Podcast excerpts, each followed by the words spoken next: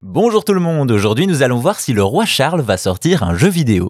Dans les années 90, il y a un style de jeu qui connaît son âge d'or, les point and click. Grim Fandango, Alone in the Dark, Myst ou encore les Monkey Island sont des jeux qui ont marqué les joueurs. Dans le genre, on retrouve un autre titre qui a laissé de bons souvenirs, Discworld. Il s'agit d'un jeu basé sur l'univers des livres de Terry Pratchett, Les Annales du Disque Monde. Une série de 41 tomes qui nous plonge dans un univers de fantasy avec des dieux, des magiciens, des créatures fantastiques, mais aussi une ambiance complètement barrée. Rien que le monde est plat repose sur quatre éléphants qui sont eux-mêmes sur une tortue stellaire dans l'espace, bref, un ensemble complètement surprenant et qui a eu un succès total. Également, la saga de Pratchett est reconnue pour son humour extrêmement important dans la série, dans un style très british évidemment, et ça a marché, il est l'auteur le plus vendu en Grande-Bretagne dans les années 90 avant d'être détrôné par une certaine J.K. Rowling et son Harry Potter.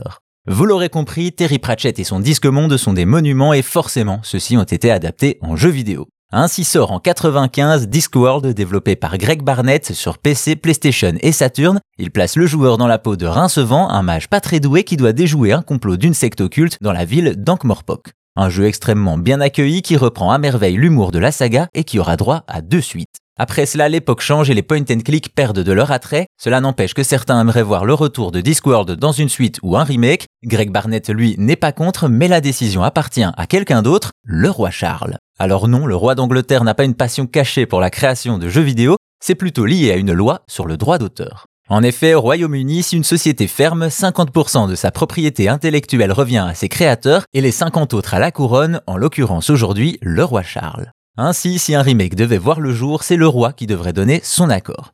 De son côté, le créateur avoue que le droit est complexe et lui-même n'est pas certain de qui détient les droits parce que les studios ont été achetés et vendus au fil des années. Bref, c'est donc la famille royale anglaise qui peut faire revenir Discworld, un classique du point and click et un véritable joyau de la couronne.